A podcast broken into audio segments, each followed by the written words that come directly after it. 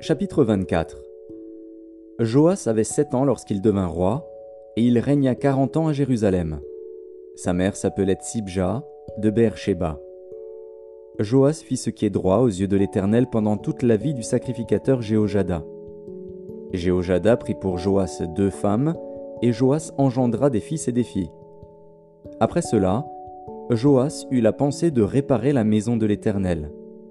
Il assembla les sacrificateurs et les Lévites, et leur dit Allez par les villes de Juda, et vous recueillerez dans tout Israël de l'argent, chaque année, pour réparer la maison de votre Dieu. Et mettez à cette affaire de l'empressement. Mais les Lévites ne se hâtèrent point. Le roi appela Jéhojada, le souverain sacrificateur, et lui dit Pourquoi n'as-tu pas veillé à ce que les Lévites apportassent de Juda et de Jérusalem l'impôt ordonné par Moïse, serviteur de l'Éternel, et mis sur l'assemblée d'Israël pour la tente du témoignage? Car l'impie Athalie et ses fils ont ravagé la maison de Dieu et fait servir pour les Baals toutes les choses consacrées à la maison de l'Éternel. Alors le roi ordonna qu'on fît un coffre, et qu'on le plaça à la porte de la maison de l'Éternel, en dehors. Et l'on publia dans Juda et dans Jérusalem qu'on apporta à l'Éternel l'impôt mis par Moïse, serviteur de l'Éternel, sur Israël dans le désert. Tous les chefs et tout le peuple s'en réjouirent, et l'on apporta et jeta dans le coffre tout ce qu'on avait à payer. Quand c'était le moment où les Lévites, voyant qu'il y avait beaucoup d'argent dans le coffre, devaient le livrer aux inspecteurs royaux, le secrétaire du roi et le commissaire du souverain sacrificateur venaient vider le coffre. Ils le prenaient et le remettaient à sa place. Ils faisaient ainsi journellement, et ils recueillirent de l'argent en abondance. Le roi et Jéhojada le donnaient à ceux qui étaient chargés de faire exécuter l'ouvrage dans la maison de l'Éternel, et qui prenaient à gage des tailleurs de pierre et des charpentiers pour réparer la maison de l'Éternel, et aussi des ouvriers en fer ou en airain pour réparer la maison de l'Éternel.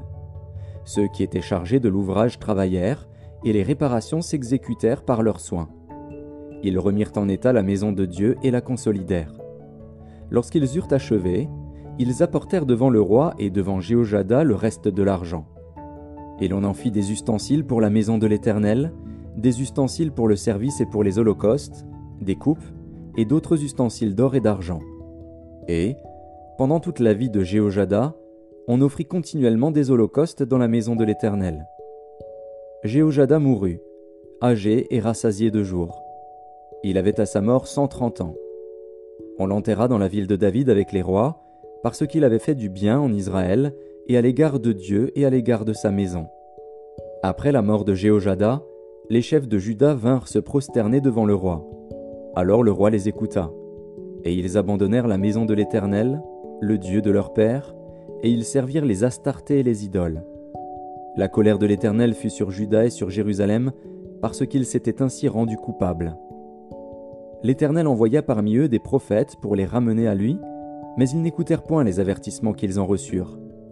Zacharie, fils du sacrificateur Jéhojada, fut revêtu de l'Esprit de Dieu. Il se présenta devant le peuple et lui dit Ainsi parle Dieu. Pourquoi transgressez-vous les commandements de l'Éternel? Vous ne prospérerez point, car vous avez abandonné l'Éternel, et il vous abandonnera. Et ils conspirèrent contre lui et le lapidèrent par ordre du roi, dans le parvis de la maison de l'Éternel. Le roi Joas ne se souvint pas de la bienveillance qu'avait eue pour lui Jéhojada, père de Zacharie, et il fit périr son fils. Zacharie dit en mourant Que l'Éternel voie et qu'il fasse justice. Quand l'année fut révolue, l'armée des Syriens monta contre Joas et vint en Juda et à Jérusalem. Ils tuèrent parmi le peuple tous les chefs du peuple, et ils envoyèrent au roi de Damas tout leur butin. L'armée des Syriens arriva avec un petit nombre d'hommes. Et cependant l'Éternel livra entre leurs mains une armée très considérable, parce qu'ils avaient abandonné l'Éternel, le Dieu de leur père. Et les Syriens firent justice de Joas. Lorsqu'ils se furent éloignés de lui, après l'avoir laissé dans de grandes souffrances, ses serviteurs conspirèrent contre lui à cause du sang des fils du sacrificateur Jéhojada. Ils le tuèrent sur son lit, et il mourut. On l'enterra dans la ville de David, mais on ne l'enterra pas dans les sépulcres des rois. Voici ceux qui conspirèrent contre lui Zabad, fils de Chiméat, femme ammonite, et Josabad, fils de Shimrit, femme moabite. Pour ce qui concerne ses fils, le grand nombre de prophéties dont il fut l'objet, et les réparations faites à la maison de Dieu, cela est écrit dans les mémoires sur le livre des rois. Amatia, son fils, régna à sa place.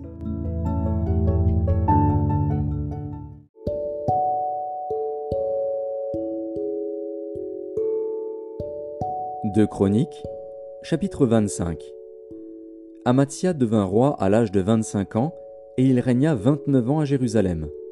Sa mère s'appelait Joadan de Jérusalem. Il fit ce qui est droit aux yeux de l'Éternel, mais avec un cœur qui n'était pas entièrement dévoué. Lorsque la royauté fut affermie entre ses mains, il fit périr ses serviteurs qui avaient tué le roi son père. Mais il ne fit pas mourir leur fils, car il agit selon ce qui est écrit dans la loi, dans le livre de Moïse, où l'Éternel donne ce commandement On ne fera point mourir les pères pour les enfants, et l'on ne fera point mourir les enfants pour les pères, mais on fera mourir chacun pour son péché. Amatia rassembla les hommes de Juda et les plaça d'après les maisons paternelles, les chefs de milliers et les chefs de centaines, pour tout Juda et Benjamin.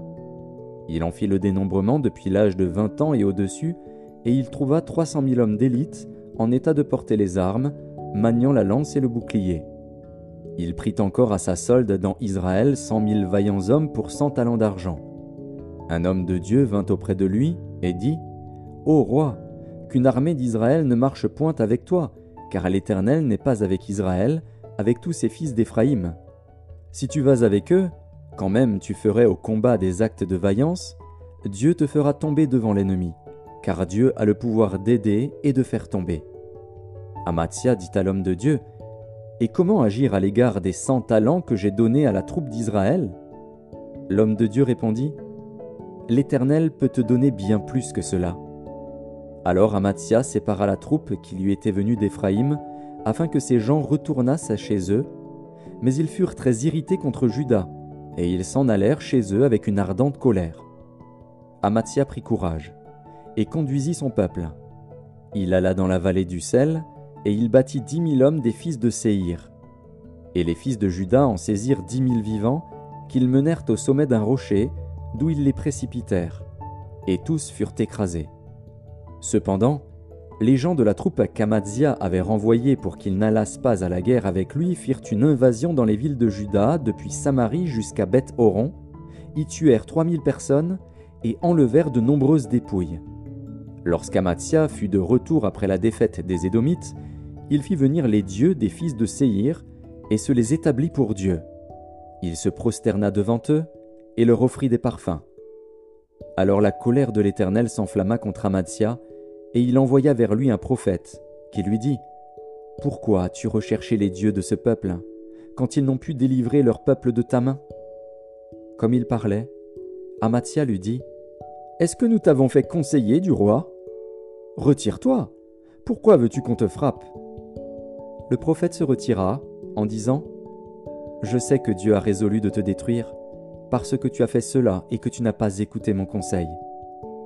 Après s'être consulté, Amadia, roi de Juda, envoya dire à Joas, fils de Joachaz, fils de Jéhu, roi d'Israël Viens, voyons-nous en face. Et Joas, roi d'Israël, fit dire à Amatia, roi de Juda L'épine du Liban envoya dire au cèdre du Liban Donne ta fille pour femme à mon fils. Et les bêtes sauvages qui sont au Liban passèrent et foulèrent l'épine. Tu as battu les Édomites, penses-tu, et ton cœur s'élève pour te glorifier.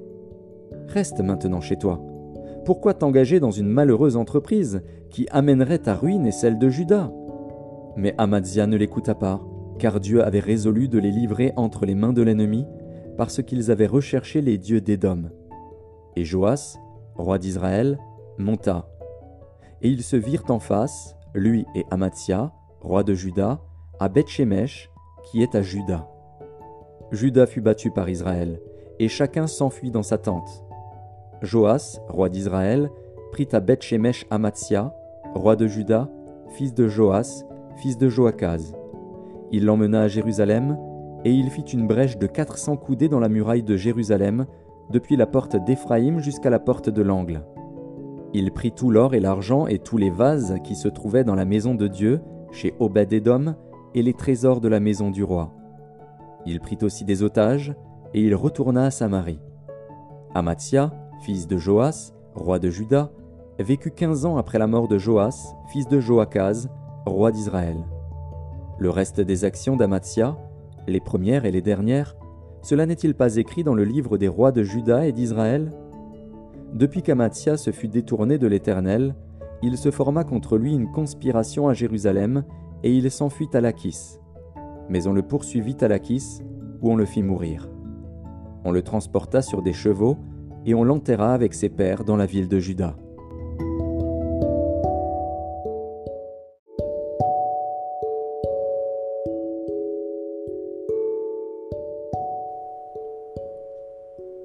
Épître de Paul aux Corinthiens, chapitre 16.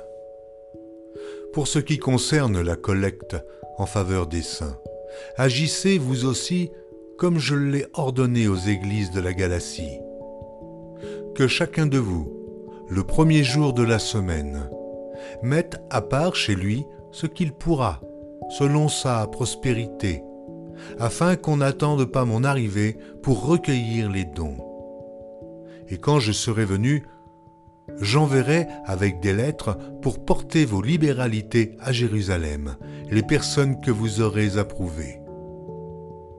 Si la chose mérite que j'y aille moi-même, elles feront le voyage avec moi. J'irai chez vous quand j'aurai traversé la Macédoine, car je traverserai la Macédoine. Peut-être séjournerai-je auprès de vous, ou même y passerai-je l'hiver, afin que vous m'accompagniez là où je me rendrai. Je ne veux pas cette fois vous voir en passant, mais j'espère demeurer quelque temps auprès de vous, si le Seigneur le permet. Je resterai néanmoins à Éphèse jusqu'à la Pentecôte, car une porte grande et d'un accès efficace m'est ouverte, et les adversaires sont nombreux. Si Timothée arrive, faites en sorte qu'il soit sans crainte parmi vous, car il travaille comme moi à l'œuvre du Seigneur. Que personne donc ne le méprise. Accompagnez-le en paix afin qu'il vienne vers moi, car je l'attends avec les frères. Pour ce qui est du frère Apollos, je l'ai beaucoup exhorté à se rendre chez vous avec les frères, mais ce n'était décidément pas sa volonté de le faire maintenant. Il partira quand il en aura l'occasion. Veillez, demeurez ferme dans la foi, soyez des hommes, fortifiez-vous que tout ce que vous faites se fasse avec charité. Encore une recommandation que je vous adresse, frères. Vous savez que la famille de Stéphanas est les prémices de l'Achaïe, et qu'elle s'est dévouée au service des saints. Ayez vous aussi de la déférence pour de tels hommes. Je me réjouis de la présence de Stéphanas, de Fortunatus et d'Achaïcus, ils ont suppléé à votre absence, car ils ont tranquillisé mon esprit et le vôtre. Sachez donc apprécier de tels hommes. Les églises d'Asie vous saluent. Aquilas et Priscille, avec l'église qui est dans leur maison, vous saluent beaucoup dans le Seigneur. Tous les frères vous saluent. Saluez-vous les uns les autres par un saint baiser. Je vous salue, moi, Paul, de ma propre main.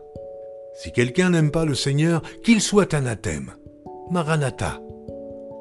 Que la grâce du Seigneur Jésus soit avec vous. Mon amour est avec vous tous en Jésus-Christ.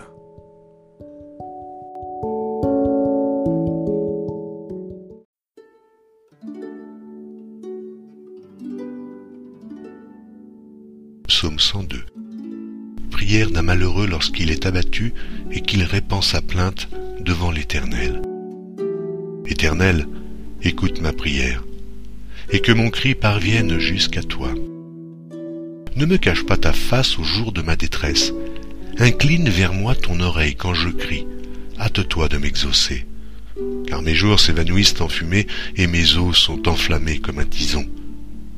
Mon cœur est frappé et se dessèche comme l'herbe, j'oublie même de manger mon pain. Mes gémissements sont tels que mes os s'attachent à ma chair. Je ressemble au pélican du désert, je suis comme le chat huant des ruines. Je n'ai plus de sommeil, et je suis comme l'oiseau solitaire sur un toit. Chaque jour mes ennemis m'outragent, et c'est par moi que jurent mes adversaires en fureur. Je mange la poussière au lieu de pain, et je mêle des larmes à ma boisson. à cause de ta colère et de ta fureur, car tu m'as soulevé et jeté au loin. Mes jours sont comme l'ombre à son déclin, et je me dessèche comme l'herbe. Mais toi, Éternel, tu règnes à perpétuité, et ta mémoire dure de génération en génération. Tu te lèveras, tu auras pitié de Sion, car le temps d'avoir pitié d'elle, le temps fixé, est à son terme. Car tes serviteurs en aiment les pierres, ils enchérissent la poussière. Alors, les nations craindront le nom de l'Éternel, et tous les rois de la terre ta gloire. Oui, l'Éternel rebâtira Sion, il se montrera dans sa gloire. Il est attentif à la prière du misérable, il ne dédaigne pas sa prière. Que cela soit écrit pour la génération future, et que le peuple qui sera créé célèbre l'Éternel. Car il regarde du lieu élevé de sa sainteté, du haut des cieux, l'Éternel regarde sur la terre. Pour écouter les gémissements des captifs, pour délivrer ceux qui vont périr afin qu'il publie dans le Sion le nom de l'Éternel et ses louanges dans Jérusalem, quand tous les peuples s'assembleront et tous les royaumes pour servir l'Éternel. Il a brisé ma force dans la route, il a abrégé mes jours. Je dis, mon Dieu, ne m'enlève pas au milieu de mes jours, toi dont les années durent éternellement. Tu as anciennement fondé la terre, et les cieux sont l'ouvrage de tes mains. Ils périront, mais tu subsisteras. Ils s'useront tous comme un vêtement, tu les changeras comme un habit, et ils seront changés. Mais toi, tu restes le même, et tes années ne finiront point. Les fils de tes serviteurs habiteront le pays, et leur postérité s'affirmera devant toi.